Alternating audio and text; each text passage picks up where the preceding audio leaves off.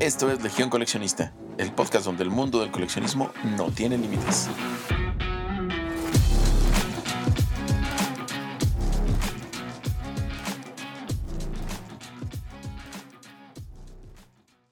Hola, bienvenidos, bienvenidas a un nuevo episodio de Legión Coleccionista, el podcast donde hablamos de todo tipo de coleccionismo. Yo soy Lilia y recuerdo que nos pueden seguir en nuestro Instagram y TikTok que los encuentran como Legión Coleccionista Podcast.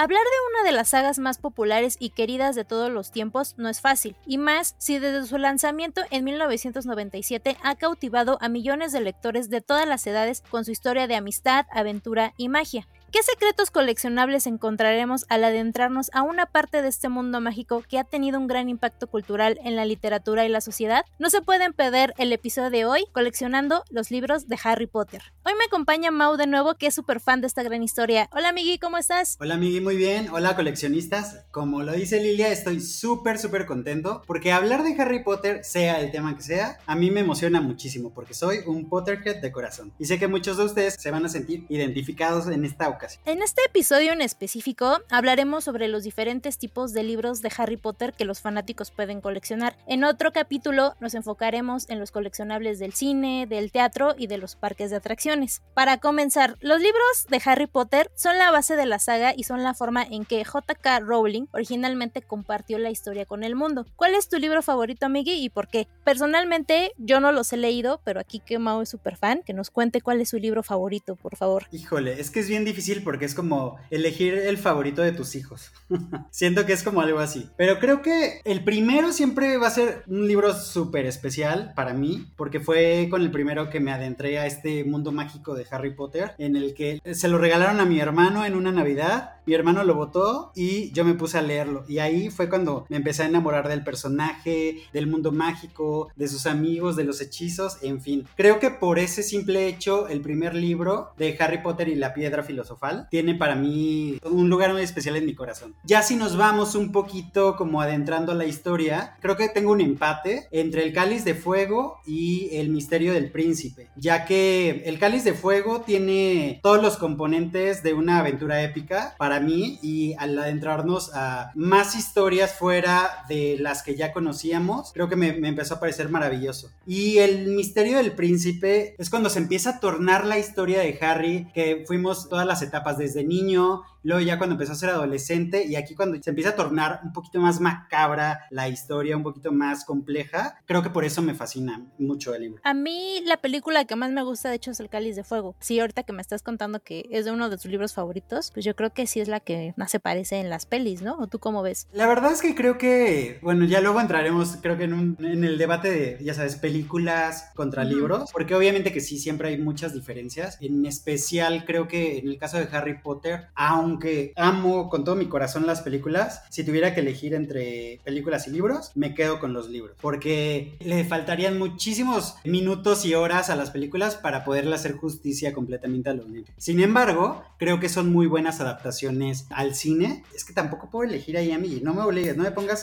en situaciones así de conflictivas. Más o menos ya nos platicabas que estos libros incluyen a Harry Potter y la piedra filosofal. No voy a decir Harry Potter y porque pues todos llevan eso. Entonces van a ser La Piedra Filosofal, La Cámara Secreta, El Prisionero de Azkaban, El Cáliz de Fuego, La Orden del Fénix y hasta el último Harry Potter, El Misterio del Príncipe y Las Reliquias de la Muerte. Cada libro cuenta un año en la vida de Harry Howards y desarrolla la trama de la historia en continuidad y creo que lo interesante de este tema es que fue y es todo un fenómeno en cuanto a hacer a chicos y a grandes retomar el hábito de la lectura, algo que muchas personas creen perdido por tanta tecnología que se tiene hoy al alcance. ¿Tú crees que esto ha jugado a favor del coleccionismo para que se vuelvan relevantes cada año que sale una edición diferente, porque mucha gente en algún momento pensó que leer en papel iba a quedar en el olvido para pasar a lo digital, pero sagas como estas nos demuestran lo equivocados que estaban. Es que igual ahí traemos ahí un tema digno de debate, porque yo pienso que los libros no deben desaparecer y siento que no van a desaparecer, aunque tengamos muchas herramientas hoy en día y seguramente en el futuro vamos a tener mil más. Creo que el libro en sí tiene algo como muy, muy, muy especial. Por supuesto que todo esto, creo yo, no importando si es libro, si lo viste por medio de la película si lo leíste digitalmente, sea cual sea el medio en el que llegó hacia ti, al final es eso, un medio de difusión y ayuda completamente a crear este nivel de coleccionista extremo que podría yo llamarle a varias personas que coleccionan Harry Potter. ¿Tú qué piensas? Fíjate que esta misma pregunta se la hice a Lalo Banda en el episodio de coleccionando los libros del Señor de los Anillos y él me comentaba que el culto al objeto está más vivo que nunca y creo que sí y más cuando este tipo de historias te regalan ediciones cada año diferentes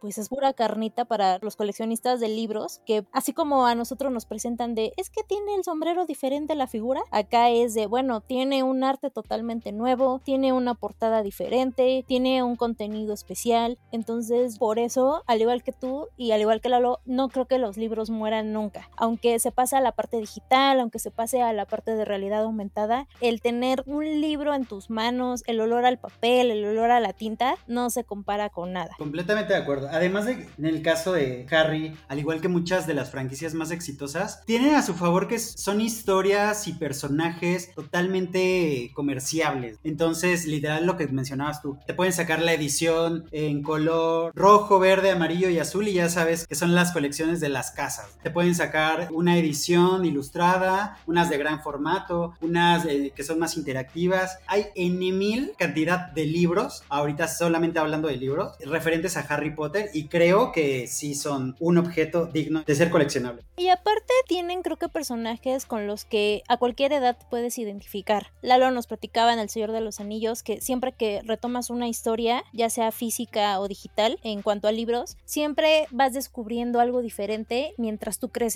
Y eso está súper bonito y es súper interesante porque hay historias que no lo logran. Pero hablando de estas dos grandes sagas, creo que lo han hecho muy bien. A pesar de que, a menos aquí en esta historia, la autora es un poco conflictiva, creo que lo ha hecho bastante bien. Además, como lo mencionabas, Harry tiene la ventaja de tocar varias etapas del mismo personaje y muchos de nosotros nos sentimos identificados porque sucedía completamente eso. Cuando tú lo leías de niño, conectabas de una manera con el personaje. Lo pudiste haber seguido leyendo y conforme fuiste creciendo, entiendes o le das un significado distinto al libro una vez que lo vuelves a leer. Y creo que esa es la magia pues de estas historias que al final ya quedan como, como referentes, ¿no? Sí, sí, sí. Y si a usted le encanta esta historia y es fan de los libros físicos, pues digamos de edición sencilla, ya para pasar al tema relacionado con el coleccionismo, esta saga consta de varias ediciones especiales disponibles para los fans coleccionistas. Estas incluyen ediciones ilustradas, ediciones de lujo y ediciones de colección. Las ediciones ilustradas incluyen imágenes hechas por diferentes artistas como Jim Kay que añaden una dimensión visual a la historia. Para los que no sepan, Jim fue el ilustrador de los cinco primeros libros y es por eso que son tan reconocidos. Las ediciones de lujo son libros más grandes con tapas duras y diseños con acabados más exclusivos, y las ediciones de colección usualmente incluyen todos los libros de Harry Potter en una sola caja. Teniendo esto en cuenta, les traemos una pequeña lista con las ediciones más coleccionables de Harry Potter hasta el momento y cómo saber si usted tiene alguna que valga billones en sus manos. Para empezar, las primeras ediciones de los libros se han vuelto rápidamente coleccionables. Por mucho, el libro más valioso de la serie es el primero, Harry Potter y la Piedra Filosofal, publicado el 30 de junio de 1997 por Bloomsbury en Londres. Pero para tener un valor coleccionable real, tiene que ser una copia de la primera edición y ser parte de la primera impresión. Esto significa que tiene que ser del primer lote de libros que salió de la imprenta, de los cuales solo había un par de miles. Las reimpresiones de la Piedra Filosofal e incluso las primeras ediciones de los últimos libros de la serie tienen valores mucho más bajos, en parte porque se imprimieron muchos más. Y aquí viene lo que lo hace tener un estatus coleccionable. El primer tiraje se encuadernó de dos formas diferentes. El más raro es la edición de tapadura, con una cubierta de cartones laminados. Solo 500 copias se encuadernaron de esta manera y 300 de ellas se enviaron a bibliotecas.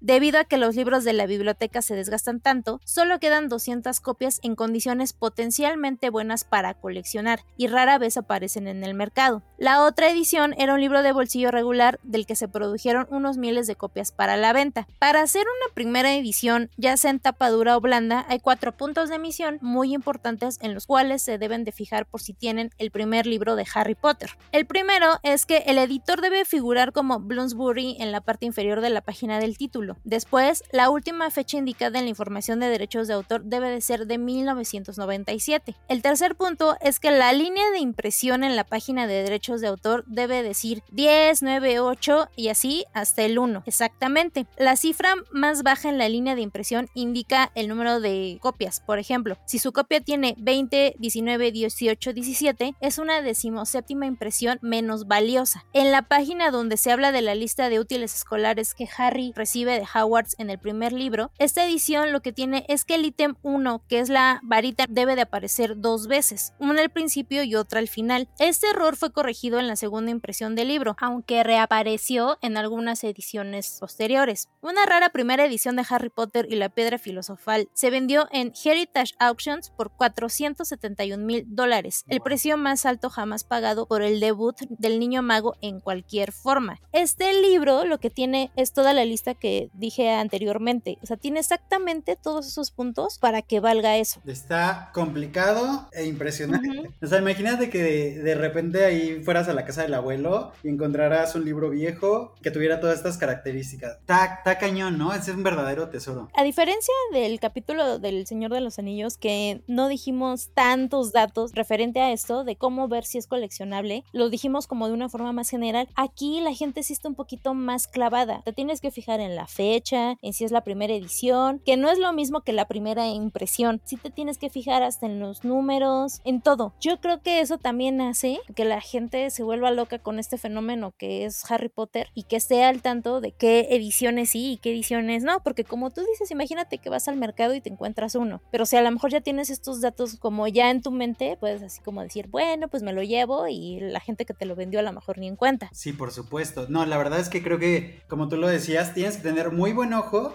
tienes que estar muy bien instruido con todos estos parámetros y pues darte a la tarea de encontrarlos. Creo que sí ha de ser una gran odisea coleccionar estos primeros tomos porque ha de ser súper difícil. En el segundo punto de la lista tenemos a Harry Potter and the Sorcerer's Stone, libro 1 de Estados Unidos de 1998 y aquí el show es que le cambiaron el nombre de Philosopher's Stone a Sorcerer's Stone. La razón de esto es que los editores querían que el libro fuera más atractivo para aquellos que buscan un libro con magia. Con 30.000 copias para el primer lanzamiento, este libro seguía siendo uno de los libros con las impresiones más bajas. Sin embargo, el universo de Harry Potter ya estaba ganando mucha atención entre los lectores, por lo que había más demanda de este libro que del primer libro del Reino Unido que tiene el otro título. Aún así, puede costarle varios miles de dólares obtenerlo. Para este libro, revisa que diga primera edición estadounidense octubre de 1998 y también verá el número del libro, su número de impresión, al igual que con la piedra filosofal. Y este es interesante porque pues sí, le cambiaron totalmente el título nomás por querer vender más libros y no, no resultó. Aquí literal pasó lo que muchas veces sucede con otras colecciones. Por ejemplo, hablando del caso de Star Wars, que es que de repente era de, bueno, nos vamos a dar la licencia de cambiarle la ropita o de cambiarle el color. Cualquier cosa que llegues a cambiarle, al final se convierte, como tú lo decías hace rato, en carnita pura para un coleccionista, porque te hace que se vuelva raro, que su edición sea limitada y que sea difícil de conseguir tiempo después. Pero es que aparte como que los editores no tenían mucha idea, porque de la piedra filosofal a la piedra del hechicero, que sería como la traducción, como que sí hay un significado abismal. Es que sabes que han de haber dicho, mira, esto se escucha mejor y la verdad es que creo que este libro no va a pegar, entonces vamos a darnos el permiso de cambiar. Yo creo que sucedió algo así, ¿no? Porque en, en qué cabeza cabe hacer como este tipo de, cosas. Sobre todo, bueno, creo que nadie sabía el impacto y lo tan grande que se iba a volver Harry Potter, pero pues mira, aquí radica en esto esta belleza de, coleccionismo. Es como cuando en nuestros trabajos te dicen, métele más punch y resulta una cosa horrible, lo cual eso hace que sea coleccionable. Exacto. Irónicamente. En el tercer punto tenemos a Harry Potter and the Chambers of Secrets o la Cámara de los Secretos, libro 2 de 1998 en Reino Unido y de 1999 en Estados Unidos. En este punto, las dos versiones tenían una portada muy diferente, aunque tenían prácticamente el mismo contenido. La versión del Reino Unido se lanzó a principios de 1998, por lo que tiende a ser un poco más valiosa que la versión de Estados Unidos que se imprimió en 1999. Ambos pueden costar miles de dólares con la versión del Reino Unido acercándose a la cantidad de cinco cifras y se espera que rebase esa cantidad en el futuro. La Cámara de los Secretos tenía solo 250 mil copias impresas, lo que considerando que había millones de lectores que buscaban tener en, sus manos este libro, todavía es un número relativamente pequeño. Estos libros aún provienen de un periodo muy temprano de la carrera de J.K. Rowling y la fama de Harry Potter apenas comenzaba a extenderse por todo el mundo. Después de este libro, la mayoría de los libros posteriores tendrían millones de libros impresos para la primera edición, a excepción del prisionero de Azkaban, que tenía 500 mil copias a su nombre. Y aquí, pues es que sí, las portadas están muy diferentes. Son completamente distintas. De hecho, una parecería de libros de, ya sabes, estos libros de texto de la primaria. De la SEP. Exactamente. Y la segunda creo que ya tiene un poquito más la esencia que conocemos actualmente del personaje. Están muy disparatadas una de la otra. Fue una interpretación libre, así lo veo yo. Y ahorita hablando de interpretación libre, al rato vamos a hablar de una cosa también interesante que hace coleccionable nuestro dato. Mm, Para terminar esta pequeñísima lista, es que volvemos a lo mismo, no terminaríamos Claro. si dijéramos todas las ediciones. Más bien este es como un pequeño top que hacemos en todos los episodios para que usted vaya echando ojito por si en algún momento tiene la oportunidad, no sé, de viajar a Londres, de ir a un mercado de pulgas en Estados Unidos o aquí mismo en México o en otros países, que se encuentre una de estas joyas escondidas, la agarre y no la suelte porque puede ser un tesoro invaluable y coleccionable. En el último punto tenemos a Harry Potter and the Prisoner of Azkaban, El prisionero de Azkaban, libro 3 de 1999. Para este tercer libro, las fechas de lanzamiento de las versiones del Reino Unido y Estados Unidos estaban mucho más cerca que los dos primeros libros. Esta vez solo hubo una diferencia de un mes donde la versión del Reino Unido se lanzó en agosto de 1999, mientras que la versión de Estados Unidos se lanzó en septiembre del mismo año. Pero una de las cosas más interesantes de este libro es que el nombre de J.K. Rowling se le imprimió como Joan Rowling en la página de derechos de autor, por lo que el libro se reimprimió después, aunque ya se habían impreso unos pocos miles de libros. O sea, Le pusieron Juanita Rowling. fue así como de, eh, pues no me acuerdo cómo se llama, tú ponle así. Sí fue una interpretación libre. Y les recordamos que esta lista es solo una pequeña muestra de lo que se puede adquirir con un valor coleccionable o por si quieren empezar a coleccionar libros de cualquier saga, vayan como tanteando qué es lo que hacen que suba su valor considerablemente en determinado momento. La valoración y la coleccionabilidad de un libro dependen también del estado, tipo de edición, año y otras características de la impresión en cuestión. O en este caso, de pues si la autora, aunque sea polémica, lo firmó o si el ilustrador puso algunos detalles que en otras ediciones no, etcétera. Y realmente esto va ligado a que no importa que te guste, imagínate que te gusta un libro que antes de que se haga la película o algo, se haga famoso. Me refiero a que a ti te gusta un libro, te llama la atención por su portada, por su autora, por lo que sea, lo agarras y de repente en dos años hacen la película y se vuelve un bestseller internacional, pero tú como lo viste dos años antes de que hiciera el boom, tú agarraste una primera edición sin saberlo. Claro, te imaginas. Y con eso me refiero a que hay que tener buen ojo y el hábito de la lectura para ver qué historias pueden ser potencialmente coleccionables en un futuro. Y, y creo que, por ejemplo, en el caso de, de los libros, sí es mucho como de, pues, de feeling. Ujú. O sea, igual y de, oye, me llamó la atención la sinopsis que estoy leyendo de este libro. O me llamó la atención la portada porque está súper bonita. Ya leí más o menos de qué trata y me interesa, me lo llevo. Literal ahí sí es como un volado y es como estar en la ruleta, ya sabes que te toca la impresión ganadora, por así decirlo. Porque no tienes la garantía de saber que ese libro se va a volver en algo así de grande en el futuro. Y más si a usted le gusta leer, a lo mejor va a tener como más localizados qué es lo que potencialmente se pueda volver coleccionable en algún futuro. Porque seamos realistas, hay sagas que no han llegado ni a la tele, ni al stream, ni al cine y también son famosas. Claro. Porque los libros son buenos y no han dado ese salto, pero son coleccionables también. Sí, sí, sí, totalmente. Además de los libros de Harry Potter También hay varios libros complementarios disponibles para los coleccionistas. Estos incluyen el libro de cocina de Howards, el libro de los hechizos, la historia de la escuela de magia y la guía de los personajes. Estos libros proporcionan una mayor profundidad en el mundo de Harry Potter y ofrecen una perspectiva adicional sobre los personajes y la trama, como es esa saga extra de animales fantásticos. ¿Tú tienes alguno de estos libros que hablen como del mundo de Harry Potter dentro de la literatura? No del cine, eso vamos a hablar en otro episodio, pero dentro de la literatura, Amigui. Sí, hace tiempo salió una colección de tres libros que los pueden encontrar también independientes, pero esa colección está súper bonita, por lo menos aquí en, México y es la de la que contiene el tomo de Animales Fantásticos y dónde encontrarlos, contiene la de Los cuentos de Vidu del Bardo y también la de Quidditch a través de los tiempos. O sea, estos libros están súper bonitos porque el libro de Animales Fantásticos y dónde encontrarlos es el libro que Harry Potter tenía o estudiaba en la escuela y que escribió a su vez Newt Scamander, que Newt Scamander es el personaje principal de las películas de la franquicia de, de justo de Animales Fantásticos. Entonces ahí te hace como una relación con todo y te amplía mucho como el mundo, porque al final es como un bestiario en donde te explica cada uno de estos animales de la mitología mágica, cómo se esconden, cómo los puedes encontrar, qué características tienen unos de los otros y cómo, hasta, es más, te dice hasta cómo el Ministerio de Magia los oculta a los ojos de los moguls. Está súper divertido porque en realidad es como, dices, claro, por supuesto, tiene todo el sentido porque si no, pues ya los hubieran visto, ¿no? Y muchas veces se mezcla como con las leyendas ya conocidas por la gente a través de los tiempos, ¿no? Que se van haciendo famosas, las mezcla en este libro y creo que es algo súper chistoso y bonito.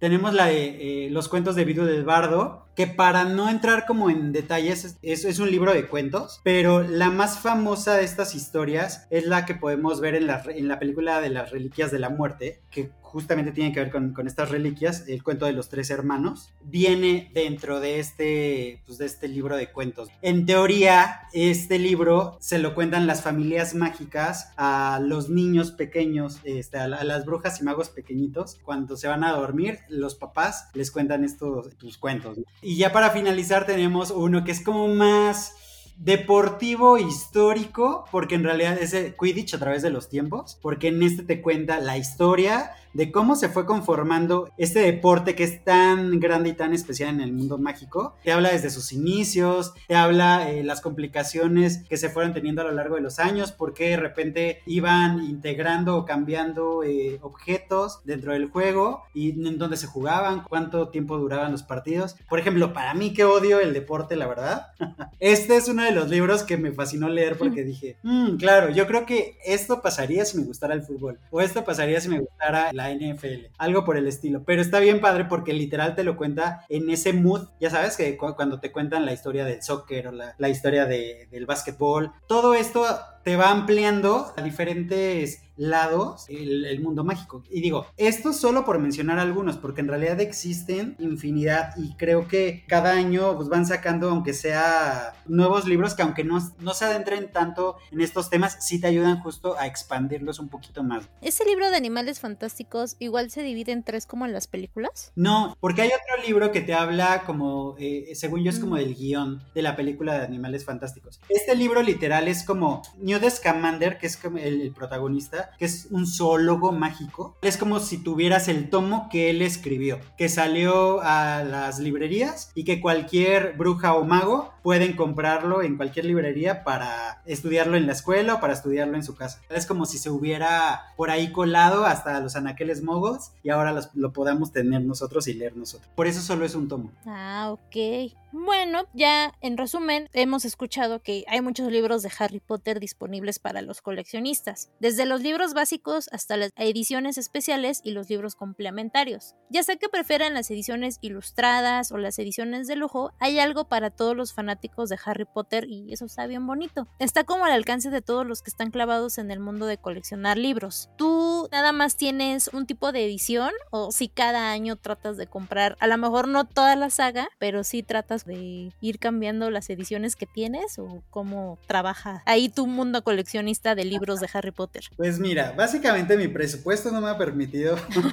volverme súper coleccionista de libros. Ha funcionado de una manera como muy orgánica, porque tengo libros, me imagino que de los primeros, no, la verdad, nunca me he fijado, pero no creo tener primeras ediciones, pero sí eran libros que llegaron a mis manos cuando era niño. Entonces, tengo estos, tengo libros que ya compré, por así decirlo, más adolescente o más cuando íbamos en la universidad. Y ya ahora de adulto, obviamente que ahí sí sucede lo que tú mencionas. Como la verdad no, no me he dado la tarea de tener estas primeras colecciones, nada, sí me guío mucho por pues, lo que me llama, porque al final ya conozco la historia, ya los he leído varias veces y si de repente sacan una edición que está muy padre o que me llama la atención la portada o que siento como que puede ser algo especial, la compro. Entonces sí tengo como un mix de varias ediciones. Sin embargo, hay unos que están saliendo ahorita que seguramente los reconocerán, que son unas ediciones súper bonitas, ilustradas, que además son como interactivas, que de repente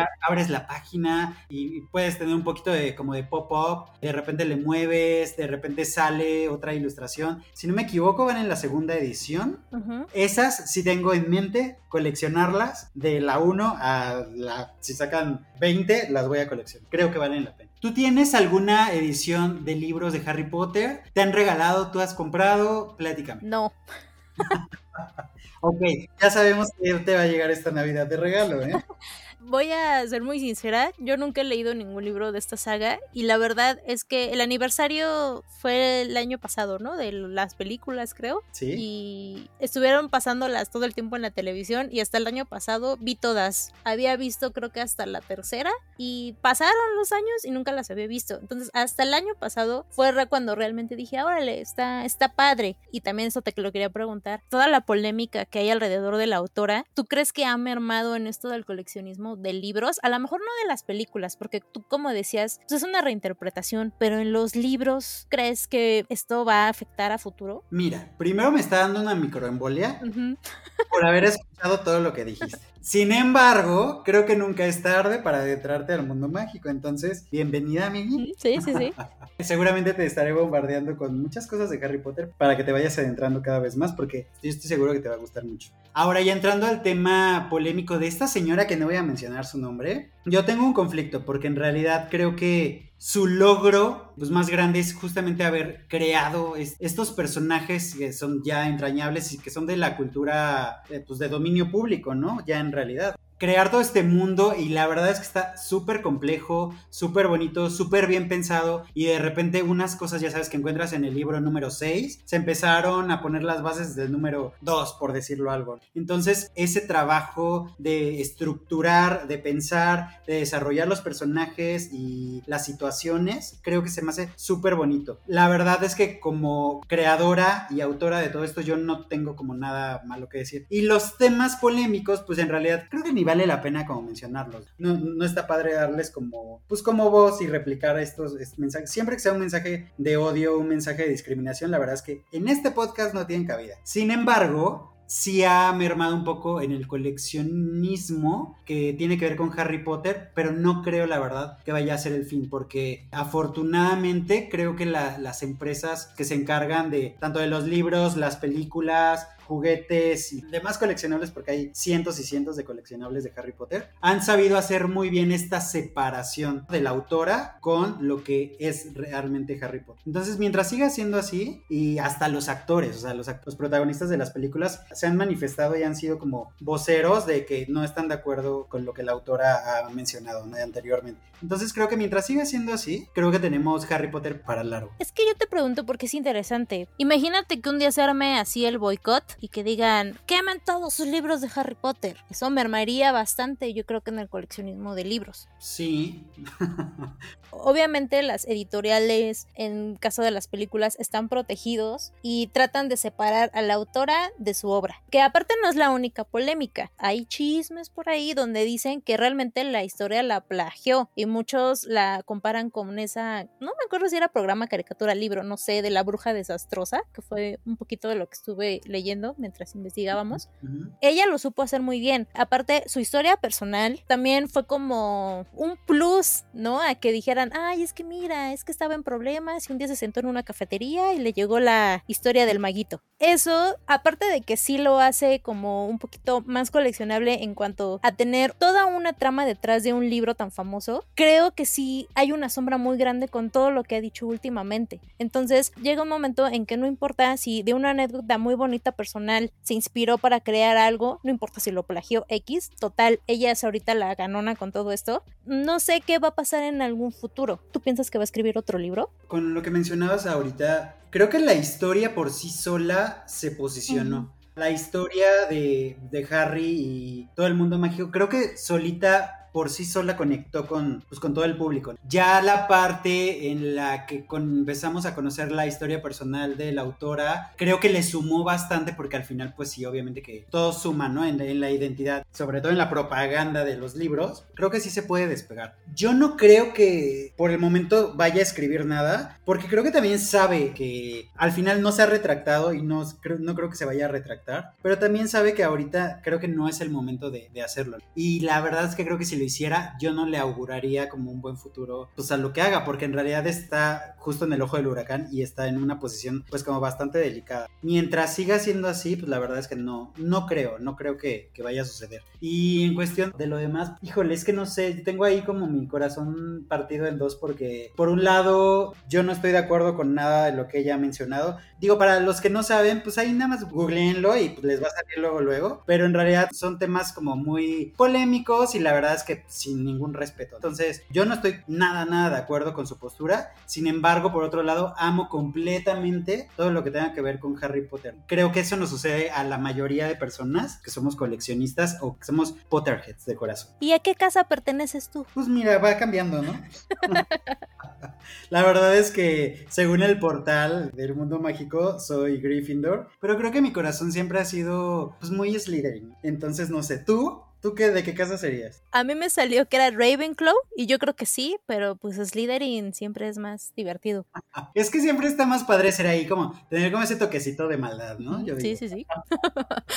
y hablando de estos libros que decía Mao, de sus últimas ediciones y todo, hay una página, una editorial muy famosa que es Minalima y tiene unos libros de Harry Potter últimamente preciosos si le dan una oportunidad a su TikTok y a su página que es minalima.com, ahí pueden encontrar estas ediciones que sí son muy caras, pero yo que no los he leído y que no soy tan fan, a mí se me antojan totalmente. Están súper bonitas. Pues mira, justo en este momento me estoy metiendo a checar, porque la verdad es que no tenía el gusto, pero qué preciosidad, ¿eh? Me gustan muchísimo y creo que ya me acabas de crear una nueva necesidad. Estas ediciones en algún momento sí van a ser muy coleccionables, porque aparte están como creando una estética totalmente nueva, o sea, renovada. Y eso también me gusta y es muy interesante. Que salen ediciones y ediciones, obviamente están las más feas, que son los pósters de las películas o cosas que no tienen nada que ver, a estas nuevas interpretaciones que varios ilustradores, diseñadores y editores le están dando a una historia que pues realmente ya lleva más de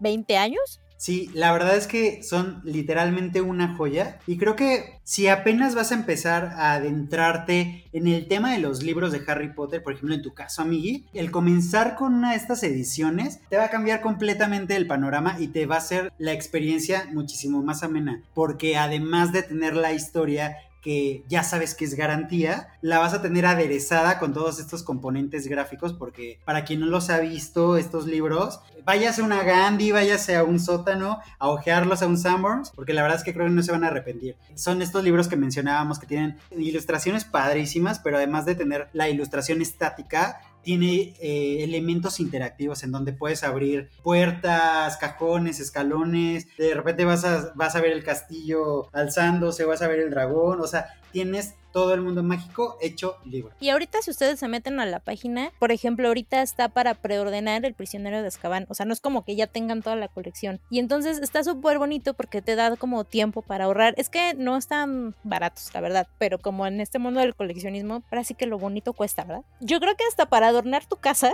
es que están súper bonitos. Los vamos a poner en las redes sociales y se me hace, ya lo decía antes, súper interesante que saquen estas ediciones nuevas, precisamente para gente como yo que no los ha leído o para estas nuevas generaciones que apenas tienen cuatro o seis años que se van a adentrar en el mundo de la literatura. Está súper bonito. Y si usted se mete a la página, no solo es Harry Potter, tienen otras historias en este formato de libros como El Mago de Oz, Blancanieves. Si le quiere dar como una oportunidad a sus hijos de adentrarse al mundo de la lectura, porque también lo comentábamos en el otro episodio del Señor de los Anillos, de que en un país donde la verdad no se lee mucho, creo que esto es una gran inversión para el futuro de cualquier persona. Sí, y justamente ahorita que estás tocando este tema de que aquí en México la lectura pues cuesta un poquito, estaría bien padre porque en toda la investigación que se hizo para este episodio tenemos las versiones de Estados Unidos y de Reino Unido, que en realidad son las que pues van encabezando como el tema del coleccionismo. Pero estaría bien padre si ustedes que nos están escuchando tienen alguna edición rara, alguna edición que sea muy especial o que la tengan desde que comenzó el fenómeno de Harry Potter, estaría bien padre que nos las compartieran para que la pudiéramos publicar o pudiera salir en las historias y así nos compartan y le podamos compartir a todos los demás. ¿Tú cómo ves a mí? Sí, por favor, únanse a la Legión y escríbanos por Instagram o por TikTok. Ahí reposteamos sus colecciones. Y para ir terminando, en nuestra sección de coleccionando datos, te voy a contar que según el portal de Birch, un dato curioso acerca de los libros coleccionables de Harry Potter es que una primera edición de Harry Potter y la piedra filosofal fue vendida en 90 mil dólares, porque esta edición tiene varias singularidades que desde luego lo vuelven única, a tal punto que alguien decidió pagar 68.812 libras esterlinas. En la contraportada hay una ilustración de un mago que nunca aparece en ningún libro de los libros de Harry Potter. No es Dumbledore, sino más bien es un personaje basado en el padre del ilustrador. Así casual. Luego fue reemplazada Además, contiene un par de errores tipográficos, incluidos uno en la cubierta posterior donde en vez de decir philosophers, está escrito philosophers. Y por último, que esto es lo que también lo vuelve muy coleccionable, es que está firmado por Jacob Rowling. Lo firmó en 2003 antes de que se vendiera en una subasta de caridad. Tener esto en tus manos es garantía de, vivir sin trabajar muchos años. sí, pero aquí está chistoso porque es como si a mí me encargaran ilustrar un libro y digo, ah, pues voy a dibujar a Mau, aunque no salga la historia. ¿Por qué no?